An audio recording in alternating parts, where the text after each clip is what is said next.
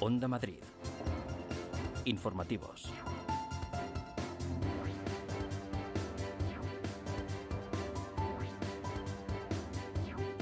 Son las 2 de la tarde. Muy buenas tardes. La Comunidad de Madrid afea el doble rasero con el contrato de rastreadores. En Buenos Días de Onda Madrid, el consejero de Sanidad Enrique Ruiz Escudero ha respondido a las críticas por el contrato con Quirón Prevención para labores de rastreo en la región.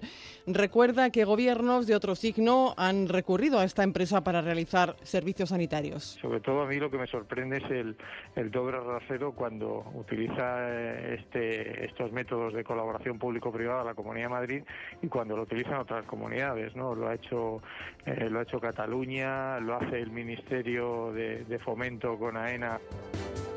El juez imputa a un estrecho colaborador de Pablo Iglesias y al tesorero de Podemos por la financiación del partido. Aparte de estas citaciones, el juez ha ordenado otras diligencias en el marco de esta causa que acaba de ponerse en marcha. Requiere a Podemos abundante documentación que abarca desde la contabilidad hasta tablas de sueldos de trabajadores.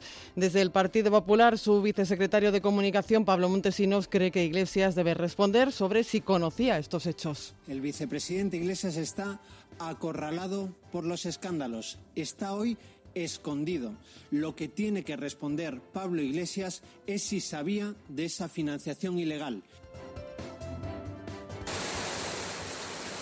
Los micrófonos captando el sonido de la lluvia generalizada junto con tormentas en toda la península. En Torrelodones, un hombre de 61 años ha resultado herido con carácter moderado tras ser alcanzado por un rayo.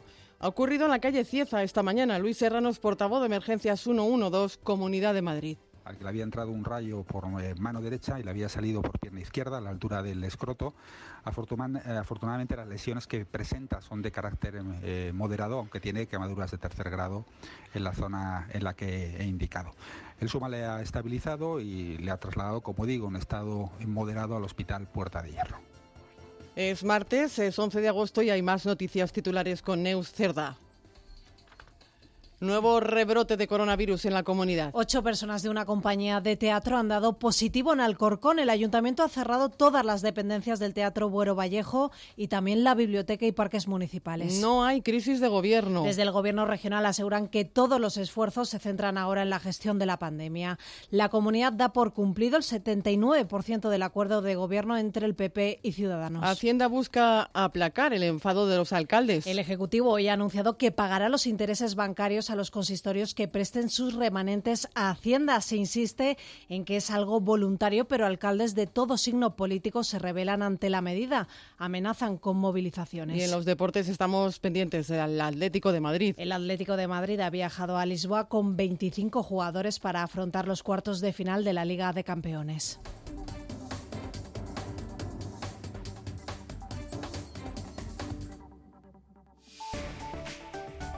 Onda Madrid. Área de servicio público. Salimos a las carreteras, vamos a echar un vistazo por las vías en la Comunidad de Madrid. ¿Cómo está la situación? Dirección General de Tráfico, Patricia Arriaga. Buenas tardes. Buenas tardes. A esta hora van a encontrar tráfico lento con paradas intermitentes en la entrada a la capital por la A4 a la altura de Butarque, ya que las intensas precipitaciones obligan a cortar el carril izquierdo en esta entrada a la capital. En el resto de vías, circulación bastante fluida y cómoda.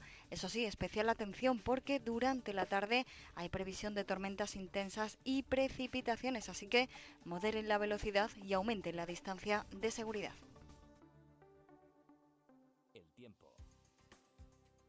Vamos a saber más sobre esas eh, lluvias que nos esperan las próximas horas. Elena Miñambres, buenas tardes. Hola, ¿qué tal? Muy buenas tardes. Jornada de martes complicada lo meteorológico. Llegan tormentas importantes durante las próximas horas. Ha estado lloviendo a primera hora, 35 litros, por ejemplo, en el puerto alto del León, 24 en Móstoles, 17 en la zona de Madrid en retiro, pero va a seguir lloviendo. Por lo tanto, mucha precaución porque esas tormentas serán intensas y las temperaturas nada tienen que ver con días atrás. Pues ante esas condiciones meteorológicas, los servicios de emergencia se recomiendan a los madrileños mucha precaución durante las próximas horas y ante cualquier incidencia llamar al 112. Luis Serrano, portavoz. Desde la Agencia de Seguridad y Emergencias Madrid 12 se recomienda a todos los madrileños que tengan mucha precaución al eh, volante eh, por las tormentas que se pueden producir, reduciendo eh, la distancia de seguridad con la iluminación adecuada y moderando, por supuesto, esa velocidad del volante. Y básicamente tener también mucha precaución porque se pueden producir vientos fuertes asociados a esa tormenta, especialmente retirando objetos de ventanas y balcones y evitando eh, transitar o discurrir los peatones por debajo de objetos de escasa consistencia o de ramas de árboles que puedan estar en mal estado. Dos de la tarde y cinco minutos escuchan las noticias de las dos en Onda Madrid con María José Francisco en la producción y con Quique Viso en el control de realización. Seaside Collection. En Gran Canaria y Lanzarote, hoteles a solo unos pasos de la playa. Disfrute del servicio y la atención más esmerada que pueda soñar. Unas instalaciones de primer nivel, junto a una cuidada gastronomía, convertirán su estancia en una experiencia inolvidable. Conózcanos Seaside Collection. ¿Por qué conformarse con menos? La Liga de Campeones se juega en el partido de la Onda. Este jueves, desde las ocho y media, el Atlético vuelve a la Champions en el José Albalade de Lisboa, Atlético de Madrid, Leipzig, partido único de los cuartos de final de la competición europea. Vive el deporte de Madrid en el partido de la Onda. Onda Madrid cede gratuitamente este espacio publicitario. Una iniciativa de Radio Televisión Madrid y en colaboración con la Consejería de Economía de la Comunidad de Madrid.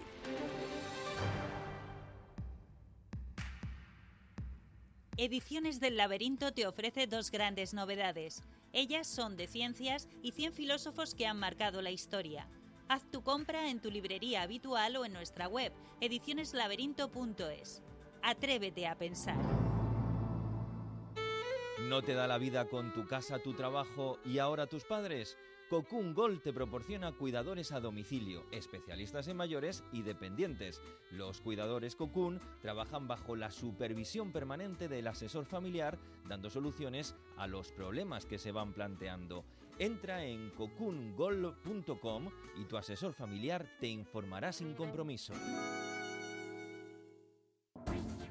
Onda Madrid. Informativos. Comenzamos el relato informativo hablándoles de esa polémica generada con los rastreadores en la Comunidad de Madrid. El Ejecutivo Regional afea, como les contamos, el doble rasero con el contrato del rastreo cuando, según el consejero de Sanidad, el PSOE, por ejemplo, también ha recurrido a esta empresa, a Quirón, para la misma labor. En declaraciones a Buenos Días Madrid de Onda Madrid, Enrique Ruiz Escudero ha señalado que se van a contratar más rastreadores en función de las necesidades. Ahora hay más de 400 en la región. Eva Prat. Isabel Díaz Ayuso se hacía eco en su cuenta de Twitter de un pantallazo de su compañero de partido y portavoz de la Asamblea, Alfonso Serrano, mostrando un contrato con la empresa Quirón para el control del COVID en los aeropuertos, la misma empresa cuyos servicios requiere ahora para el rastreo el Gobierno regional. La presidenta de la Comunidad de Madrid aconsejaba así a la izquierda madrileña que antes de criticar se entere por coherencia de lo que hace el Gobierno de la Nación. En la misma línea se pronunciaba el consejero de Justicia, Interior y Víctimas, Enrique López. En este momento la Comunidad de Madrid ya cuenta con más de 400 rastreadores, a los cuales se le suma este aporte utilizando un instrumento de colaboración eh, público-privada que, por cierto, utiliza AENA en el Gobierno central en el aeropuerto, utiliza la Comunidad de Cataluña o se utiliza en ciudades en Castilla-La Mancha. Es curioso que cuando lo hace la Comunidad de Madrid, este instrumento es malo para la oposición cuando lo hace el Gobierno Central en Barajas es bueno, o cuando menos no merece ni siquiera ningún comentario.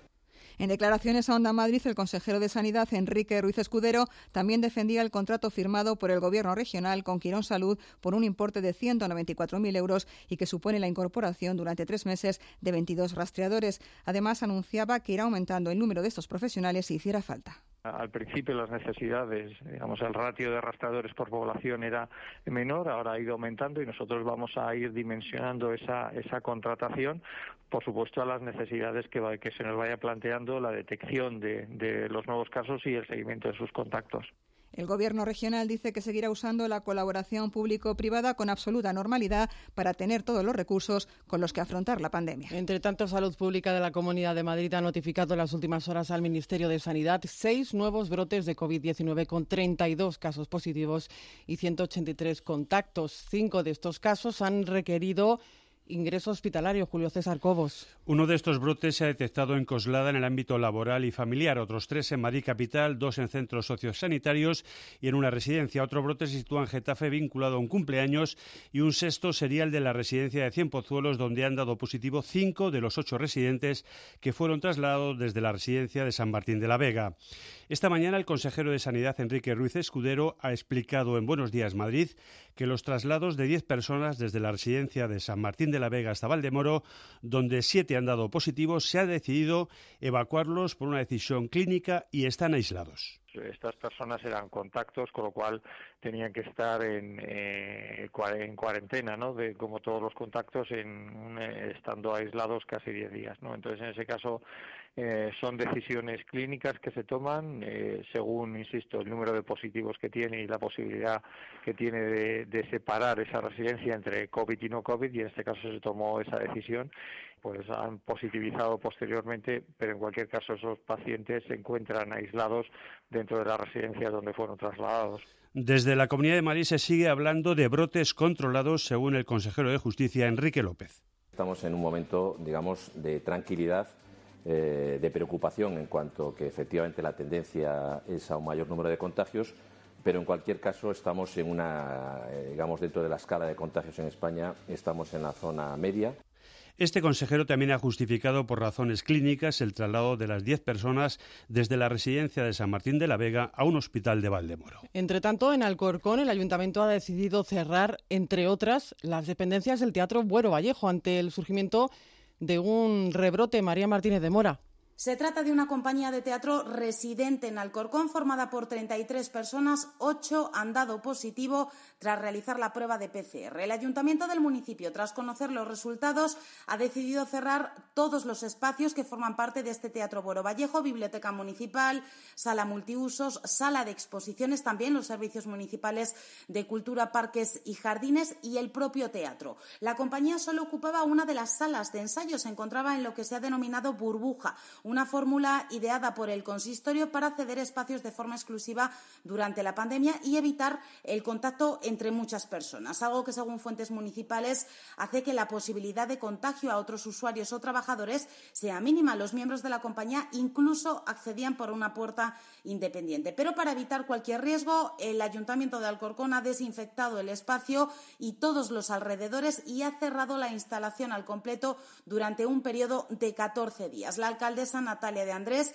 ha pedido calma a los vecinos, ha garantizado que se ha actuado con celeridad y espera que el brote esté controlado. Y el Ayuntamiento de Miraflores de la Sierra ha cancelado todos los eventos programados para este mes de agosto a causa de la investigación de un posible rebrote de coronavirus detectado en la localidad. Patricia Cristóbal. El Ayuntamiento de Miraflores de la Sierra ha suspendido todos los eventos que tenía programados para el mes de agosto después de que se lo requiriese la Dirección General de Salud Pública y de Seguridad de la Comunidad de Madrid. Recalcan desde el consistorio que es una decisión que toman a petición del Gobierno regional que estos días se está investigando un posible caso de rebrote de coronavirus en este municipio de Miraflores que fue notificado este pasado fin de semana y que se sigue analizando estos días. Luis Guadalix es el alcalde de Miraflores. No es una decisión nuestra, es una imposición que te hace la Comunidad de Madrid. Te dice tienes que cancelar y cancelar. El alcalde lamenta no tener más datos que los que la comunidad ha ofrecido a los medios, pero aún así pide a los vecinos máxima responsabilidad y precaución ante este supuesto rebrote. Por el rebrote que se supone que ha habido. Digo, es bueno porque tampoco nos dan más datos. Entre los actos cancelados destaca el concierto en homenaje a las víctimas de la pandemia, las actividades por el Día del Niño, la Feria del Libro o los pasacalles culturales por la igualdad. Los celadores quieren que Sanidad les reconozca como personal de alto riesgo. Explican que ellos son los que más contacto tienen con los pacientes cuando llegan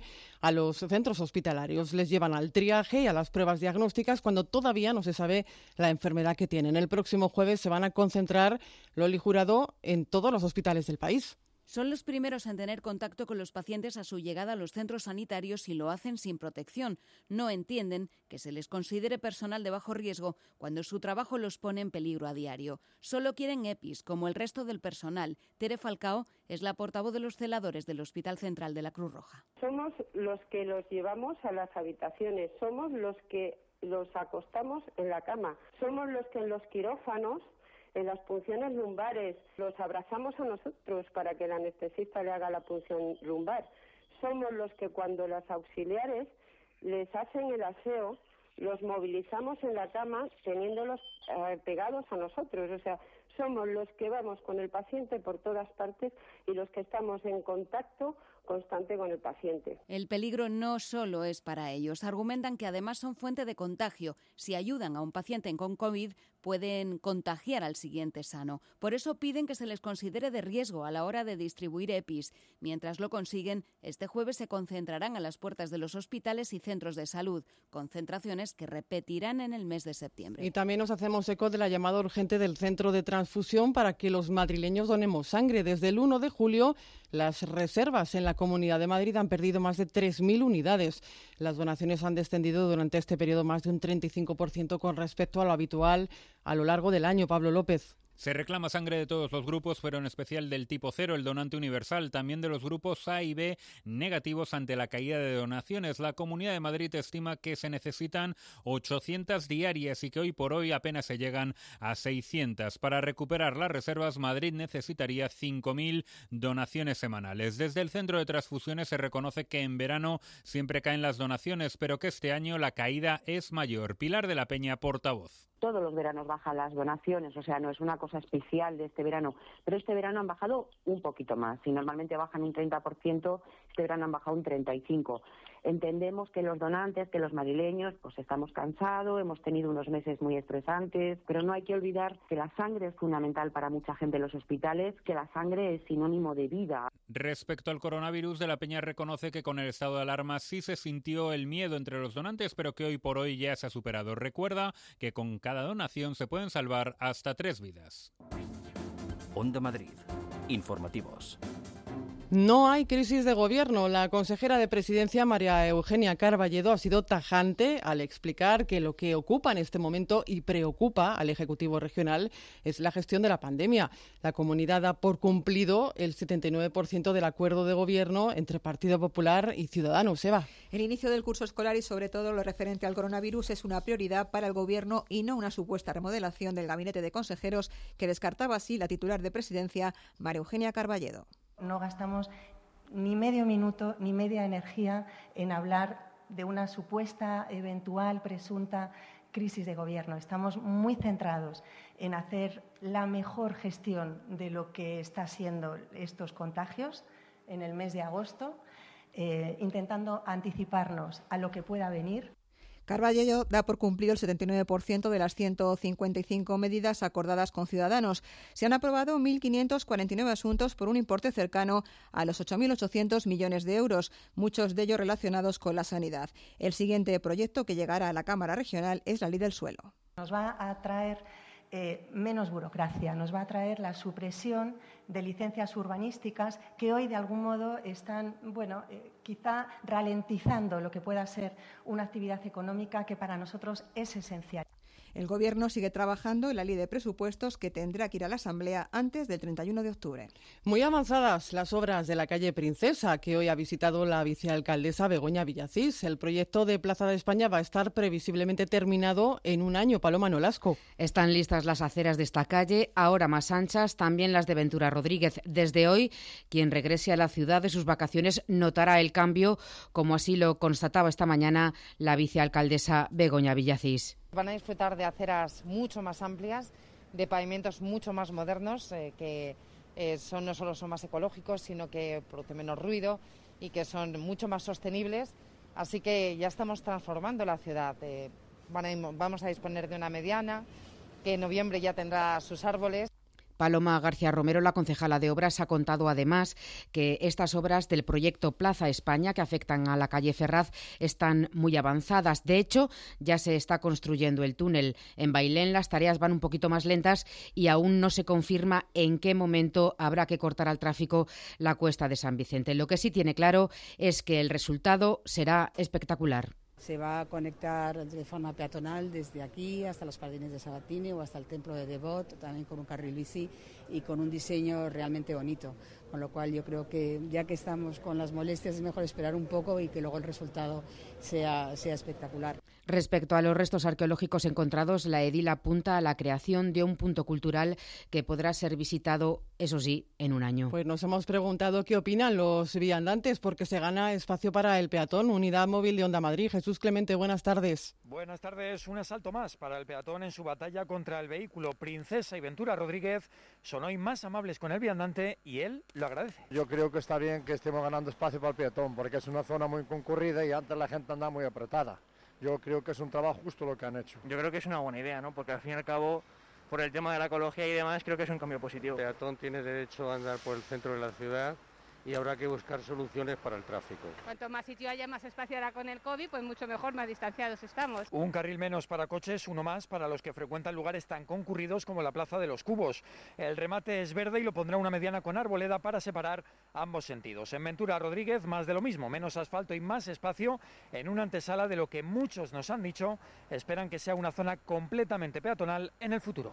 También les contamos que la Federación Profesional del Taxi de Madrid ha exigido al alcalde de la capital, José Luis Martínez Almeida, que ponga en marcha un paquete de ayudas para reflotar al sector. Pasa, dice José Miguel Funes, portavoz de la Federación, por el peor momento por culpa de la pandemia. Pedimos al ayuntamiento que solicite nuestro, nuestro nombre como titular de la licencia de taxi de Madrid, dicho ayuntamiento, las ayudas pertinentes para solventar y pasar estos momentos difíciles que está pasando el sector del taxi.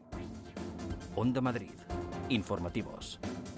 Cambiamos de asunto. La rebelión de los alcaldes contra el acuerdo de Hacienda para gestionar sus ahorros ha calado también entre los ediles del PSOE y el primero en desmarcarse ha sido el de San Sebastián de los Reyes, donde Narciso Romero gobierna con el apoyo de Ciudadanos.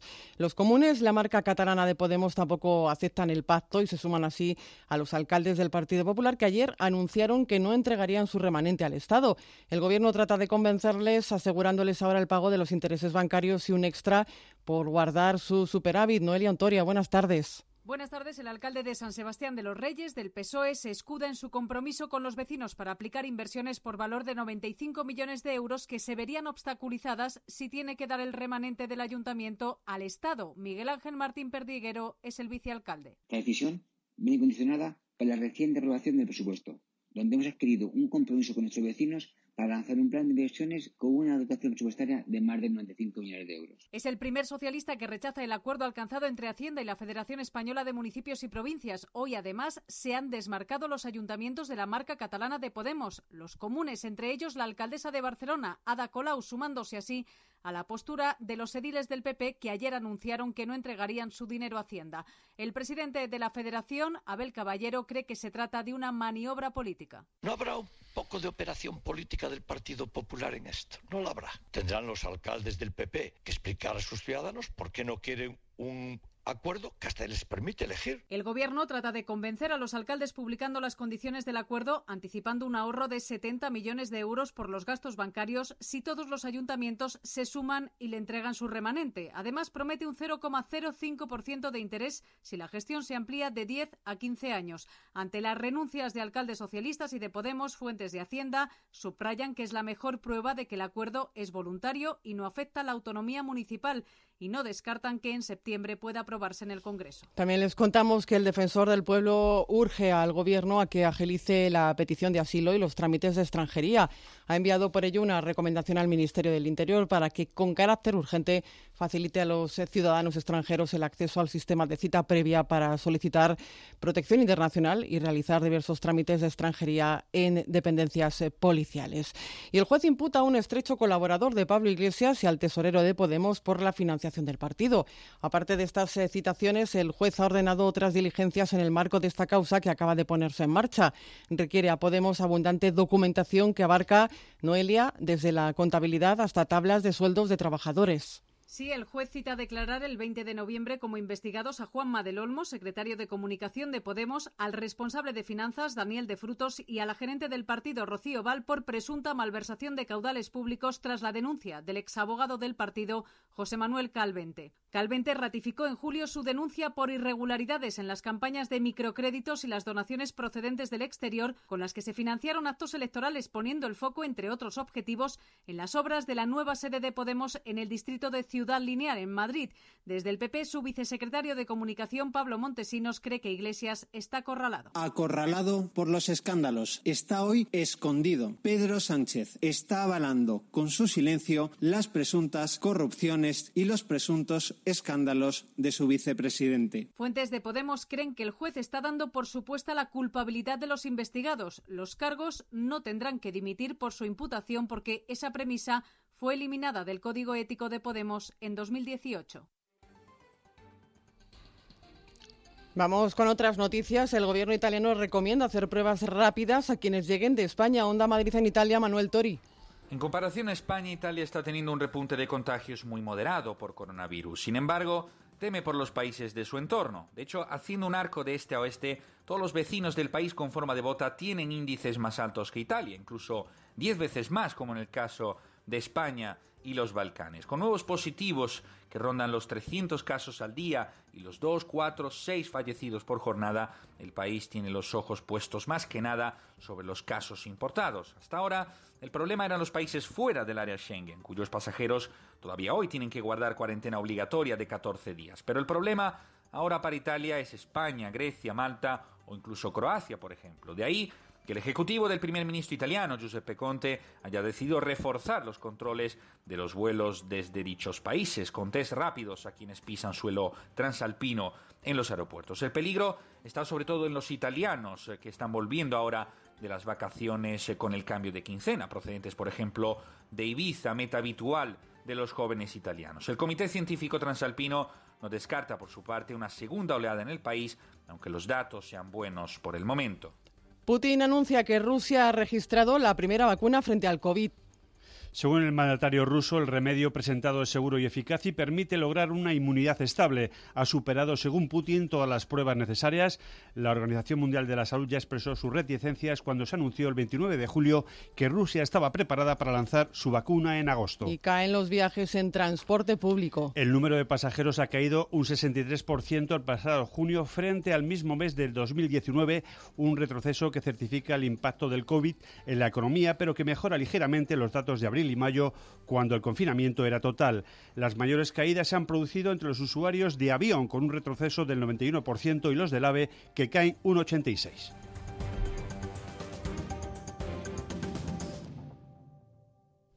Las nubes y las lluvias podrían estropear el disfrute de las Perseidas que llegan a su momento álgido entre esta noche y el próximo jueves. Son las lágrimas de San Lorenzo y dicen que es momento, María José Francisco, de pedir deseos. Un instante también para la relajación y desconexión, buscando Perseidas lo más alejados posible de la luz de la ciudad. Estos pequeños meteoros se pueden contemplar desde mediados de julio hasta finales de agosto, pero llegan a su máximo mañana exactamente a las 4 de la tarde, por lo que la noche anterior, la de hoy y posterior, se convierte en el mejor espectáculo estelar. El movimiento de la Tierra es el que nos permite verlas a gran velocidad, siempre y cuando nuestra mirada no se dirija a Perseo, se llaman así porque vienen de esta constelación ubicada al noreste. Como quien mira un avión de frente, es el lugar que peor perspectiva nos ofrece. Roberto Bravo, fundador de Astroafición.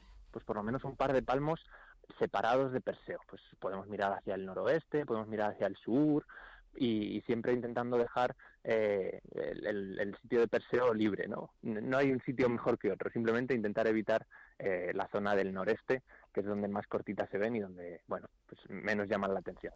La tormenta y el cielo cargado de nubes van a poner difícil la visión de las estrellas fugaces, por lo que recomendamos tener a mano y ya pensado nuestro deseo, Marta.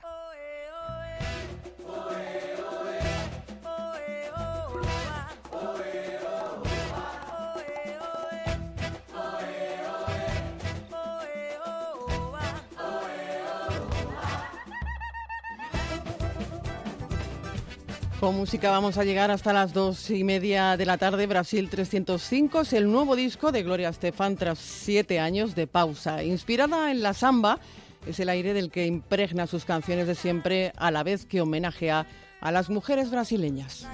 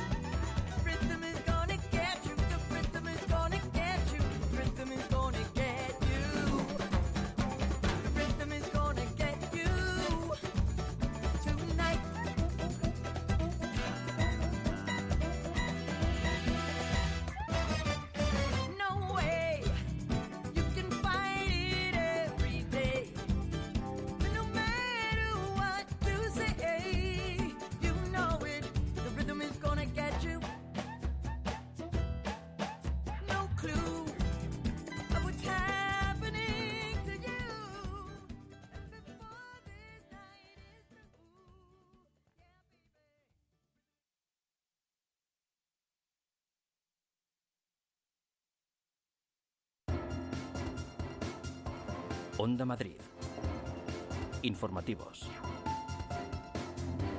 Dos y media de la tarde vamos a repasar lo fundamental a esta hora con Neus Cerdá y les recordamos que se esperan fuertes lluvias, viento y granizo hasta la medianoche. Activado el aviso naranja en toda la comunidad, está lloviendo por toda la región, intensa tormenta que está ocasionando problemas como balsas de agua en la capital o inundaciones en Fuenlabrada. Y en Torrelodones, un rayo ha alcanzado a un hombre de 61 años. Luis Serrano es portavoz del 112 Comunidad de Madrid al que le había entrado un rayo por eh, mano derecha y le había salido por pierna izquierda a la altura del escroto. Afortunadamente las lesiones que presenta son de carácter eh, moderado, aunque tiene quemaduras de tercer grado.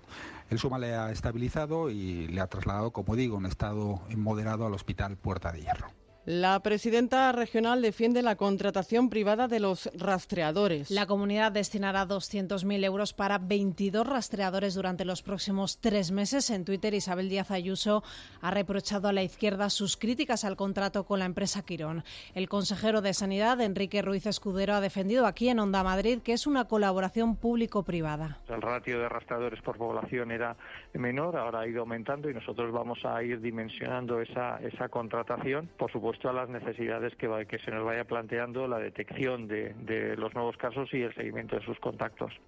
Un nuevo foco de contagios en la región, en esta ocasión en Alcorcón. Lo confirma el ayuntamiento. Se ha sellado todas las instalaciones del Teatro Buero Vallejo. Ocho actores de una compañía de teatro han dado positivo. El consistorio asegura que el foco está controlado. A menos de un mes para la vuelta al cole. La comunidad aún no ha detallado en qué escenario volverán los alumnos a la espera de cómo evoluciona el virus y los rebrotes. La titular de presidencia, María Eugenia Carballedo, manda un mensaje de tranquilidad ese aumento importante en cuanto al número de profesorado para el caso de que sea necesario y, por supuesto, también toda la ayuda tecnológica necesaria si es que finalmente eh, las clases no pueden ser eh, celebradas a nivel eh, presencial. El juez que investiga la supuesta caja B de Podemos imputa ahora a varios miembros de la cúpula del partido. Al tesorero, a la gerente y al director de las campañas electorales, a Juanma del Olmo, mano derecha de Pablo Iglesias.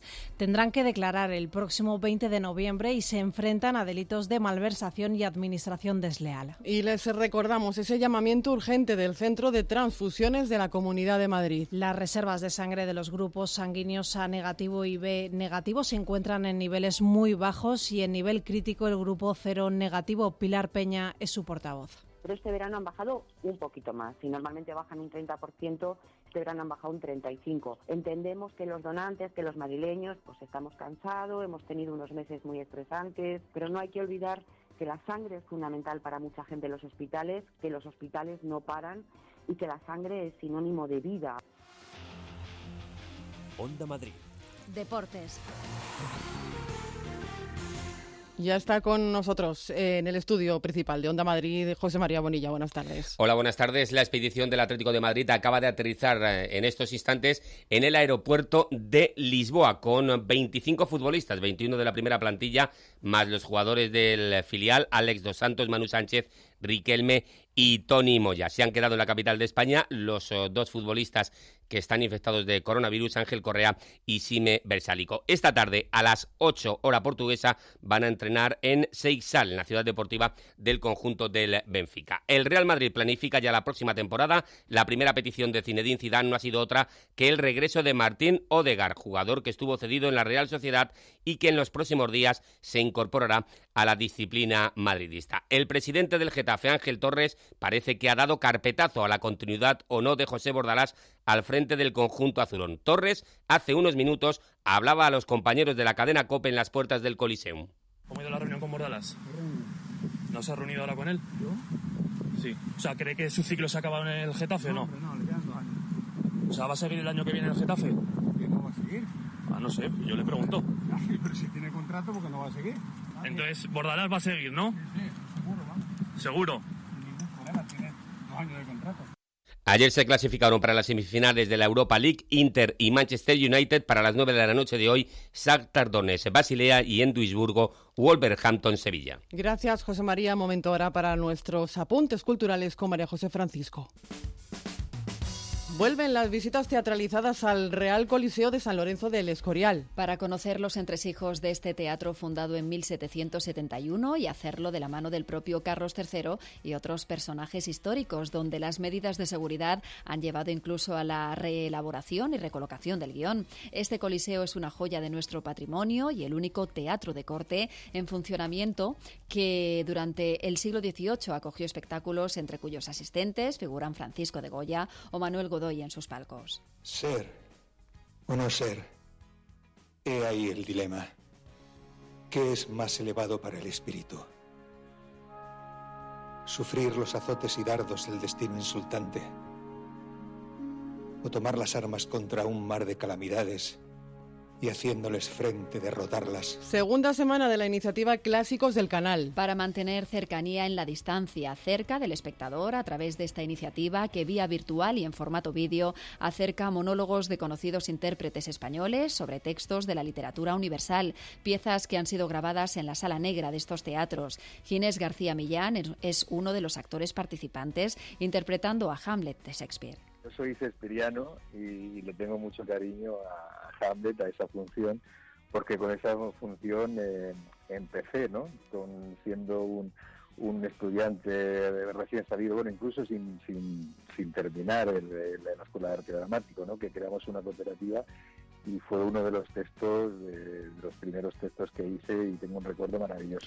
Esta semana se suman Antonia San Juan, Javier Albalá y Pedro Casablanc. Minimalismo fotográfico en el Museo de la Ciudad de Móstoles. Que en su reapertura acoge la muestra Matices, formada por 70 imágenes de miembros de la Asociación Fotográfica de la localidad. Se exhiben en dos fases e inciden así en una corriente que apuesta por la simplicidad extrema. Además, hasta el 2 de octubre comparten espacio con una muestra de Playmobil, los Click en el lejano oeste en un diorama de 16 metros cuadrados.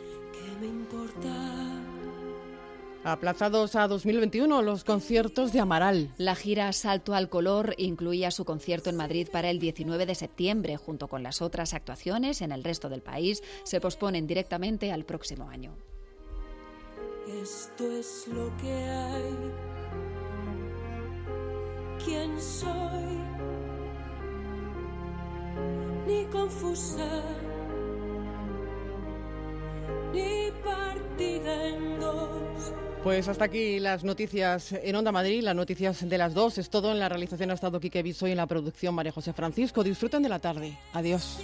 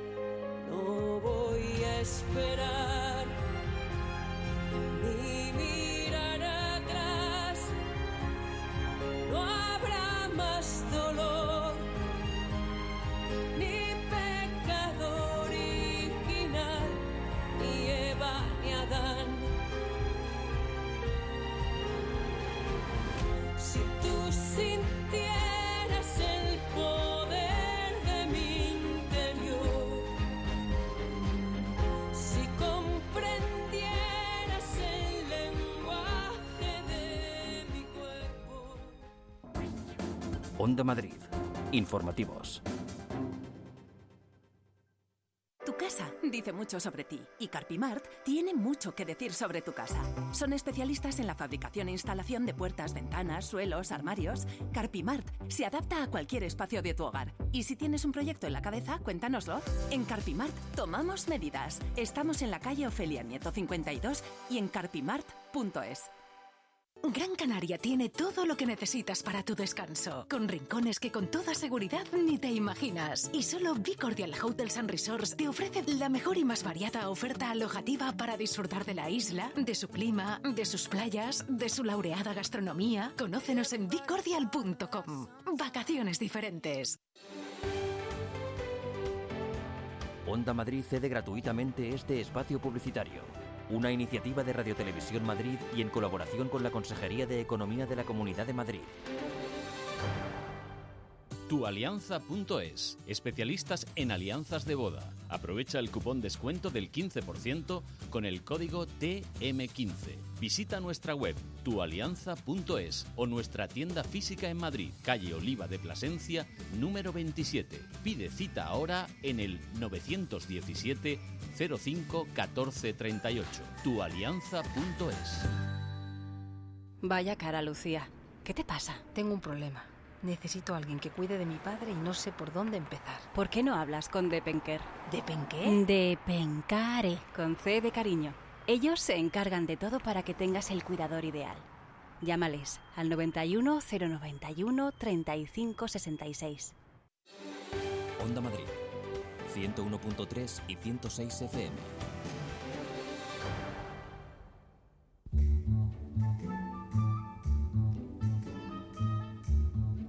Continuación les ofrecemos una redifusión de este programa.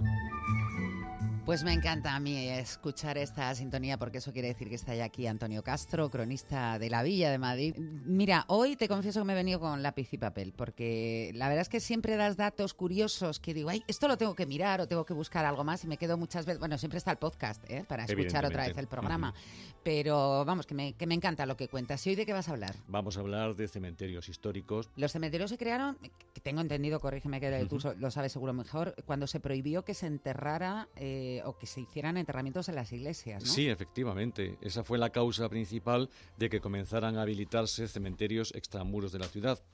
Porque esa orden, esa prohibición a la que aludías, es del siglo XVIII, cuando todavía estaba en pie, construyendo la ciudad, la llamada verja cerca de Felipe IV, que no desaparecería hasta la segunda mitad del siglo XIX, hasta 1868. Este año 1900, ese año 1868 aparecerá y aparece en, en casi todas mis intervenciones, porque realmente fue crucial para la historia de Madrid al derribarse la cerca y comenzar la expansión por el norte y por el este y por el sur, entonces ya mm, cambiaron muchas cosas, aparte que, que la revolución del 88, la que fue ya se- del 68, la que se llamó la gloriosa, pues también se llevó consigo algunas cosas que veremos en otros en otros capítulos, en otras pastillas de estas históricas que les ofrezco cada noche de los jueves.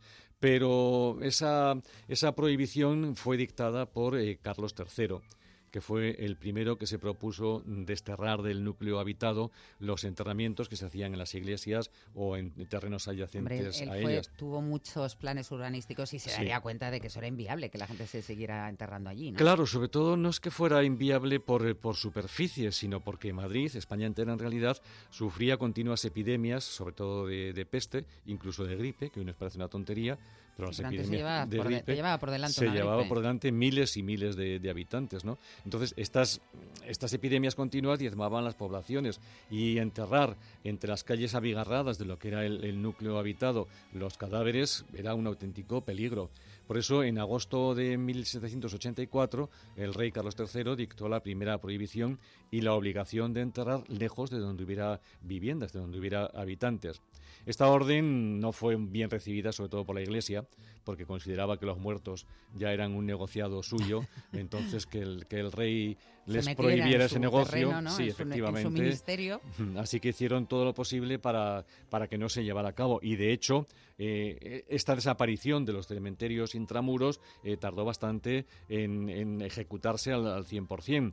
Y aún así, todavía siguieron entrándose ya dentro de las iglesias, pues los nobles, los protectores, pero digamos que eran mínimos. Estos días, estado de actualidad, no sé si habéis comentado algo, un, un famoso vivero que estaba adosado a la iglesia de San Sebastián en la calle Atocha.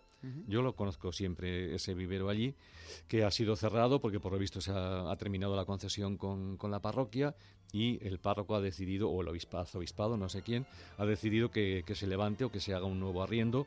Y pasé anoche por allí, me dio mucha pena porque mm, toda la vegetación que había, que era obviamente de, de- de vivero, ha desaparecido. Pero eso era el cementerio de, de San Sebastián.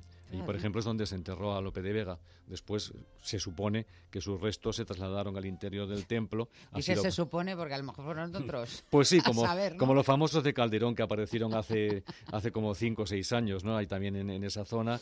Vaya usted a saber y vaya usted a echar el, el ADN a ver si tienen algún descendiente de Lope de Vega que pueda confirmar esto. Pero bueno, como te decía, esta medida de, de esta prohibición de enterrar in, intramuros eh, tardó en ejecutarse. Carlos IV ya insistió en la cuestión y ya en los principios del siglo XIX comenzó a tratarse en serio la construcción de cementerios que cumplieran con las disposiciones reales, sobre todo las disposiciones sanitarias que afectaban directamente a la salud de la población.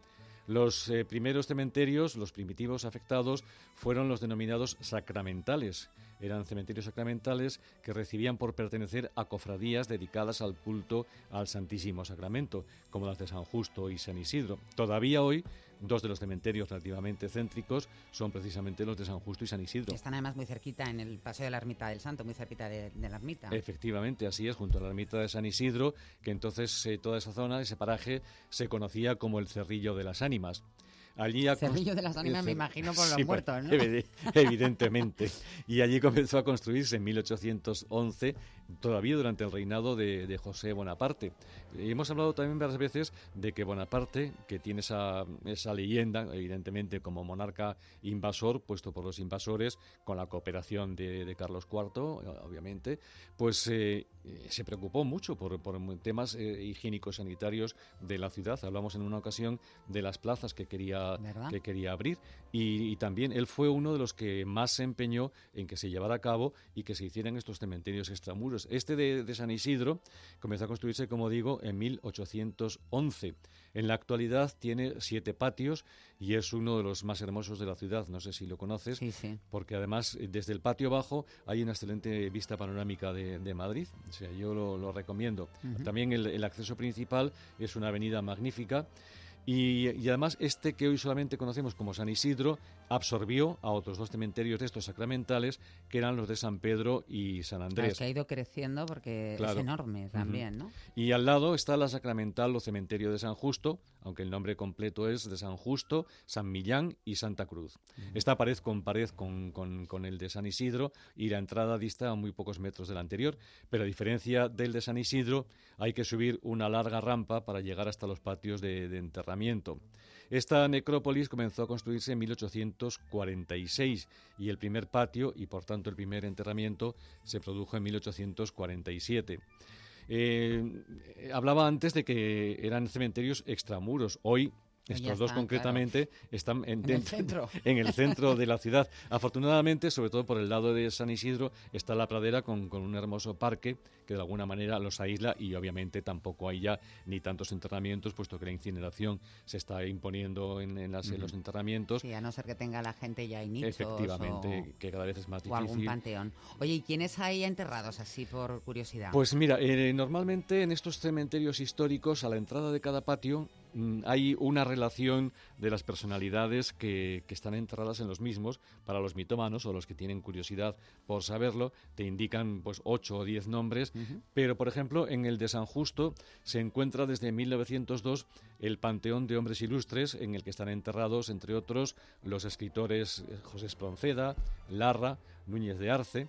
Fíjate, Larra, que se suicidó, eh, es, Es verdad curioso que antes esté no dejaban, ¿no? La Iglesia no eh, dejaba eh, que los suicidas sí, se- se enterraran pues en este se, santo. se llevó allí, se llevó al Panteón de Hombres Ilustres. También están actores como Antonio Vico, Antonio Guzmán, Jerónimo, Jerónima Llorente, Carlos da Torre, que se fue el primer don Juan Tenorio de la historia teatral. Es un, un panteón modesto, abierto, no, no, no está cubierto, es una especie de, de patio y bueno, es curioso, está muy bien indicado, por eso los que los visitantes que vayan a, a San Justo encontrarán fácilmente este panteón de, de hombres ilustres. Pero tienes que hablar también del cementerio de la Almudena porque es el más grande de Madrid. También yo creo que puede ser el más conocido, ¿no? Sí, yo creo que hoy cuando nos referimos genéricamente al cementerio... Si no eh, dices cuál, entiendes que Entiendes es la que es la Almudena. Almudena, efectivamente. La Almudena que en ese afán eh, en el 68, como te digo, 1868, de acabar con todo lo que fuera o tuviera... No, este es de, de la República, perdón.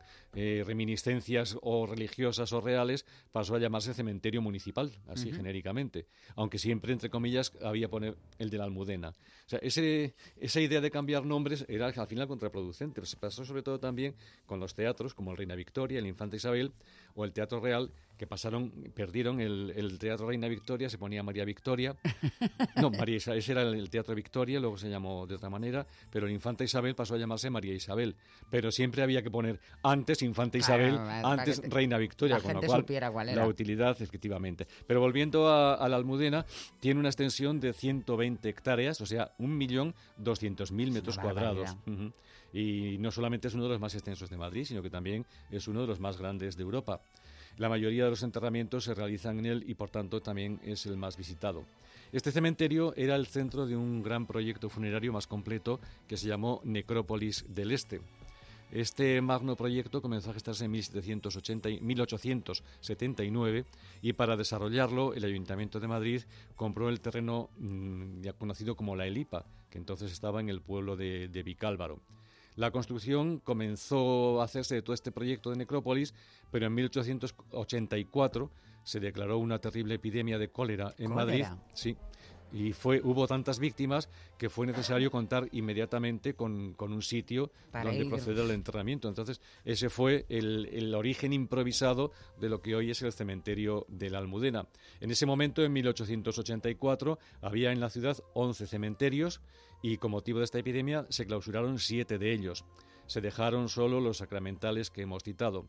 El cementerio de San Nicolás, que estaba en otra zona, donde actualmente se levanta el archivo regional, lo que fue la fábrica de, de cervezas del Águila, fue otro de los que se clausuró este año 1884.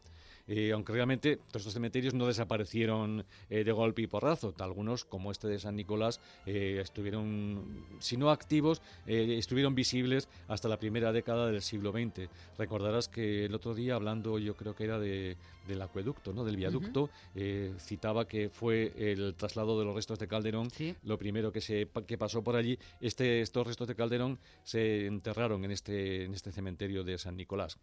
El cementerio de la Almudena se amplió en 1955 y dos décadas más tarde eh, se abrió el cementerio sur de Carabanchel. Esto permitió contar con, pues, con un nuevo espacio para las inhumaciones. Y realmente la Almudena sí que sigue siendo un cementerio que está bastante aislado del- de los núcleos urbanos. Por un lado están las carreteras, la prolongación de O'Donnell, O'Donnell. efectivamente, entonces eh, sí que sigue siendo. Y desde luego, eh, realmente creo que es un cementerio muy hermoso, comenzando ya por la, por la portada, la que se acaba, una parte de ellas se acaba de desalojar, lo que, lo que cono- se conoció por el movimiento Cupa como la Dragona, que es una hermosísima, y toda esa primera zona de- de- del- del acceso principal realmente es, es fantástica y yo creo que merece una pena mm, una visita. Hay un cementerio también muy especial por la carga simbólica que tiene, que es el cementerio de la Florida en el Parque del Oeste.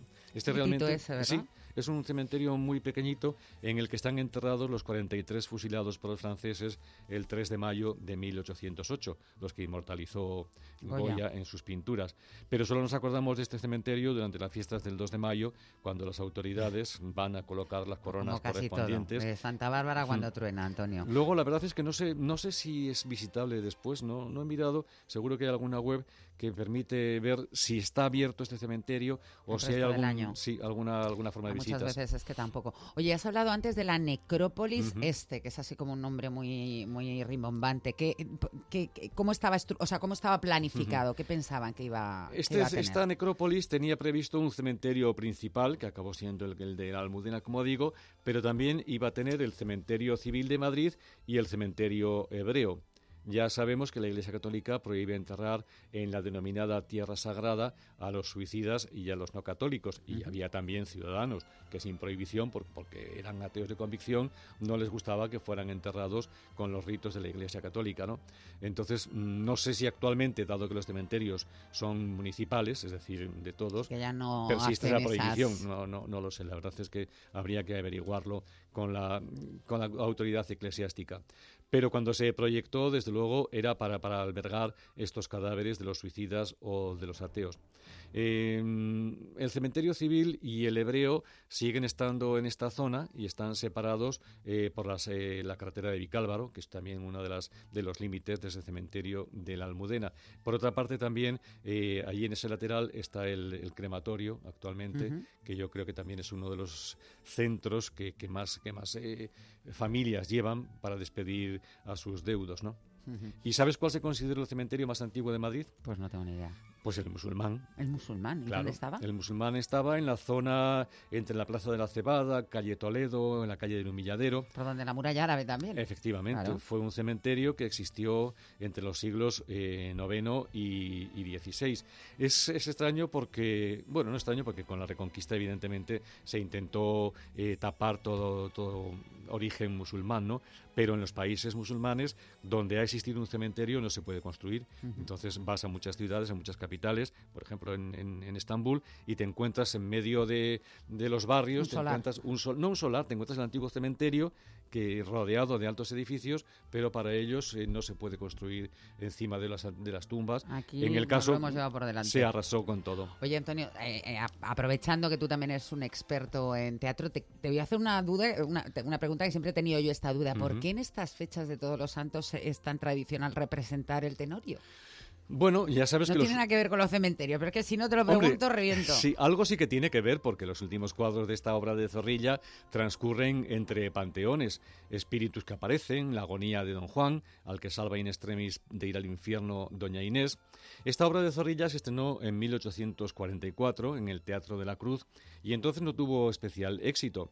El dramaturgo, que siempre vivía a salto de mata, vendió los derechos por, por cuatro pesetas y nunca se benefició económicamente del Qué éxito pena. Posterior. Entonces los autores podían a un, a un editor o a un empresario podían cederle toda su obra y se repusiera las veces que se repusiera, no obtenían ya ningún beneficio si lo habían vendido, digamos, al peso. El caso de don Juan Tenorio fue este mismo. Pero la costumbre de representarlo el 1 de noviembre tuvo su origen en la vuelta del poeta a España, eh, tras haberse, tras haber estado exiliado en París, en Londres, en México, por asuntos de faldas, sobre todo, y entonces estuvo 15 años eh, fuera de España. Eh, realmente la razón fue separarse de su primera esposa. Luego en México estuvo protegido por entonces fue el emperador de México, pero volvió a España y el 24 de octubre de 1866, o sea, 22 años después de estrenarse el Tenorio, se presentó Zorrilla apoteósicamente en el Teatro del Príncipe, hoy Teatro Español, con un espectáculo recital titulado El cuento de las flores. Y como final a esta serie de homenajes que recibió por parte de los madrileños, el 31 de octubre de ese año 1866 eh, se anunció en El Príncipe un nuevo montaje, una, nueva refundición que había hecho el autor de su texto Don Juan Tenorio. Desde ese año, porque coincidió con, con la víspera de Todos los Santos, el drama volvió una y otra vez al Príncipe. Eh, posteriormente a la mayoría de los teatros que tenían que montarla en torno a esa fecha. Hubo años en los que se en los que se ofrecía en seis u ocho teatros a la vez, incluso diez. Todos los primeros actores y primeras actrices tenían la obligación de saberse los, pa- los papeles del Por Tenorio y de Doña Inés. Y se daba el caso de que había tenorios que tenían 80 años y, e Ineses que rozaban los 70. O sea, Qué entonces bueno. era absolutamente esas ¿Y convenciones. la última del español, por ejemplo? La última reposición del español del Don Juan Tenorio de Zorrilla, no así el, el burlador de, de Sevilla, eh, fue en el año 2002, con dirección de, de Gustavo Pérez Puch, o sea que ya hace 17 años. Sabía yo que, Mm. que eso te lo sabías. Oye, y los cementerios, eh, nosotros hemos hecho alguna vez incluso entrevistas aquí, se han Mm. incorporta- incorporado al atractivo turístico de una ciudad, hay incluso rutas que Sí, sí, recorren. con gran éxito, la verdad es que sí, porque eh, a nivel internacional el cementerio más manido es el de Père Lachaise en París, donde están enterrados todas las, todas las figuras más populares de, de esa nación vecina. Otros, como la Chacarita de Buenos Aires, son lugar de peregrinación, porque allí está Evita Perón, en un nicho, por cierto, bastante modesto. Eh, yo el cementerio que más, el cementerio más bonito que conozco es el Colón de La Habana, con un calor asfixiante, pero es auténtico Caribe y es una auténtica belleza de sitio. En Madrid hay rutas y circuitos en el de San Justo, en el, San- en el de San Isidro, en el que se recorren las tumbas de numerosos personajes de las artes y de la política. De hecho, hay varios circuitos que, que indican eh, si son artistas, si son políticos, etcétera. En fin, hay que desenterrar la aprensión a visitar los cementerios sin que esto sea por tristes motivos, claro. Valle Inclán decía que los que están dentro no van a salir y los que estamos fuera no tenemos ninguna prisa por entrar. Así que hagamos un poco de turismo y acerquémonos a San Justo, a San Isidro o la Almudena fuera esta semana de. Todos los Santos, eso sí, y nos llevaremos una grata sorpresa. Pues eso haremos, pero como dices, bien aconsejados, dejaremos pasar estos días que son de máxima afluencia. Antonio, un placer como siempre.